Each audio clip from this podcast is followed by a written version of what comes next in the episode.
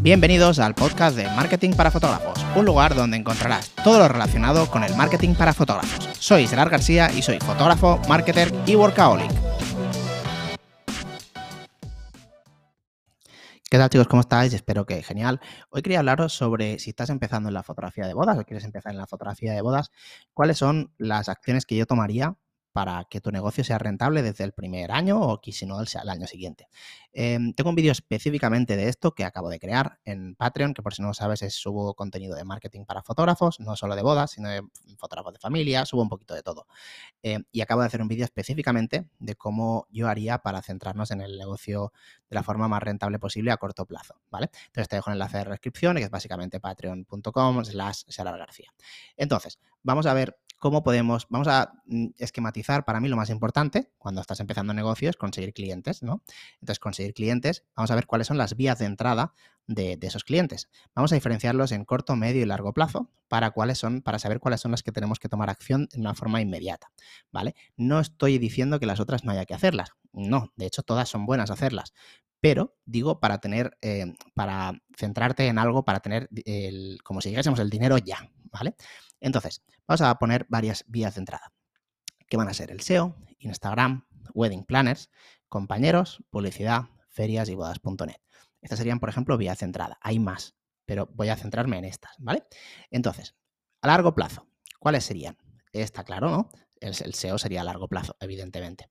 El SEO, evidentemente, es una cosa, eh, es una, forma excelente de conseguir clientes, ya que una vez estás posicionado funciona muy bien, pero es una cosa que va a medio y largo plazo y sobre todo en el sector de las bodas, que hay muchas agencias llevando a fotógrafos, eh, que las agencias lógicamente lo van a hacer muy bien y van a posicionar muy bien, pues una persona individual y que esté empezando, te va a costar mucho con estar en la primera y segunda página.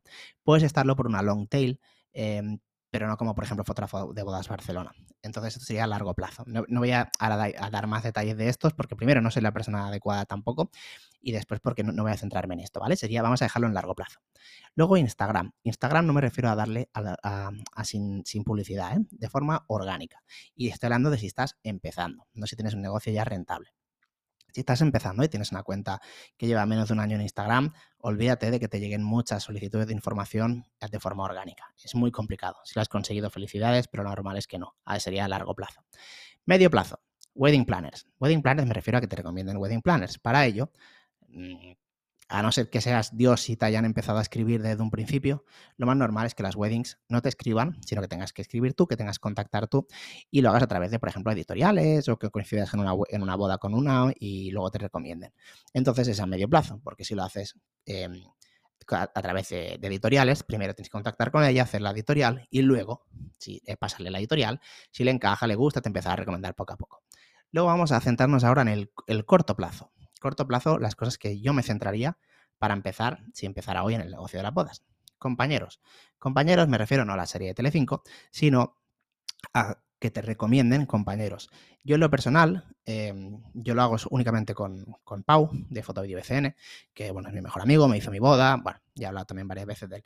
Entonces yo en lo personal lo que tenemos es cuando tenemos fecha ocupada o no nos interesa, por lo que sea, porque es agosto y no quiero hacer bodas o porque ya he llegado a las bodas que quería hacer, le recomiendo a él. Y entonces si él cierra, a modo de detalle, nos damos 100 euretes que, oye, no van nada mal. Lo puedes hacer como quieras. Puedes tener un acuerdo con una persona simplemente de que os pasáis bodas y listo, o con una pequeña compensación, de ahí ya como quieras. Yo lo tenemos así para que, bueno, a mí me motiva cuando me entra una boda y la tengo ocupada, pues le recomiendo a más no poder. Así, pues, oye, me he ganado 100 pavetes, que seguramente me lo gasto en cervezas con él y una cena, pero bueno, es igual. Esa es, está bien. Aparte, así también te sientes, bueno, nosotros lo hacemos así. Publicidad. Ya he hablado de publicidad infinidad de veces. Para mí es la forma más fácil y más rápida de conseguir clientes. Lo puedes hacer de muchas formas. Te recomiendo, lo puedes hacer con el botón de promocionar de Instagram, aunque no es la forma más óptima para nada. Lo puedes hacer con el Ads Manager si conoces un poquito de publicidad. Y lo puedes hacer a través de los vídeos que tenemos en Patreon, que tengo campañas específicas de, publicidad para fotógrafos de boda. Y también lo puedes hacer contactando conmigo directamente con la agencia Barracuda. Tenemos una pequeña agencia de marketing para fotógrafos donde llevamos las publicidades de fotógrafos de bodas. Y te las llevamos nosotros entonces. Luego otra sería las ferias, que las ferias quizá, es que aquí hay un poco de cosas que, están como mal vistas, ¿no? O las bodas.net. Te voy a ser muy sincero, a mí me la resopla todo esto. O sea, a mí siempre me da igual. Em, yo, entre comillas, no debería de... Bueno, ahora entreno esto. Ferias. En las ferias a corto plazo. Coges una feria, es raro que no cierres dos o tres bodas. Yo únicamente estaba en una feria y cerré dos o tres bodas y tampoco había mucha gente, había bastante poca. Entonces, ese a corto plazo está bien. Vamos a centrarnos en el número de bodas, no en que sean buenas o malas, ¿vale? Evidentemente, ferias y bodas.net quizá no sean las mejores bodas, depende de la feria, evidentemente, pero no serían las mejores bodas, pero estoy hablando de estás empezando.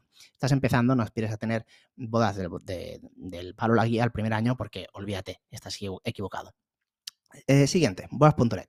Bodas.net. Vale, bodas.net te va a pasar un montón de solicitudes, la mayoría no van a ser directas de ti, sino que habrán escrito otro fotógrafo y al, novio, o sea, a la novia, le habrán, o sea, automáticamente le envían un mensaje de ¿quieres enviarle también esta solicitud a 35 fotógrafos más de la zona? Sí, todo eso estamos de acuerdo. Pero al final, si cierras bodas, es lo que importa en el corto plazo si estás empezando, ¿vale? Entonces, eh, es una forma de, entrar, de tener clientes. Entonces, ¿en cuál vamos a centrarnos si quieres empezar ya en bodas? Corto plazo, bodas.net, ferias, publicidad, compañeros. Haciendo estas cuatro acciones, puedes tener bodas el año, el año siguiente o ese mismo año y puedes conseguir que tu negocio sea rentable. Yo el primer año, que fue hace mucho, 2012-2013, hice bodas.net y ya está. Y publicidad, mentira, publicidad y bodas.net. Y al siguiente año, o sea, a los seis meses, o sea, yo empecé, si no recuerdo mal, empecé acabando la temporada y a la temporada siguiente conseguí 15 bodas. ¿Eran malas las bodas? Sí, la mayoría. Mm, creo que una se coló que era medio buena, las otras eran horribles. Pero es igual, necesitas, necesitas material para enseñar, necesitas rodar, necesitas eh, pasta, necesitas bodas, necesitas bodas. Entonces yo me centraría en esas cuatro. Evidentemente hay algunas que son mejores que otras, pero yo no descartaría ninguna a corto plazo, porque ya te repito, no estás para seleccionar bodas si estás empezando, lo que buscas es el mayor número de cantidad de bodas, al menos así pienso yo. Yo ese primer año hubiera podido hacer 40, hubiera hecho 40 bodas porque lo buscaba era experiencia, material. Aunque las bodas fueran malas, puedes sacar cinco fotos de cada boda para sacar contenido para Instagram, para promocionarte, para lo que sea.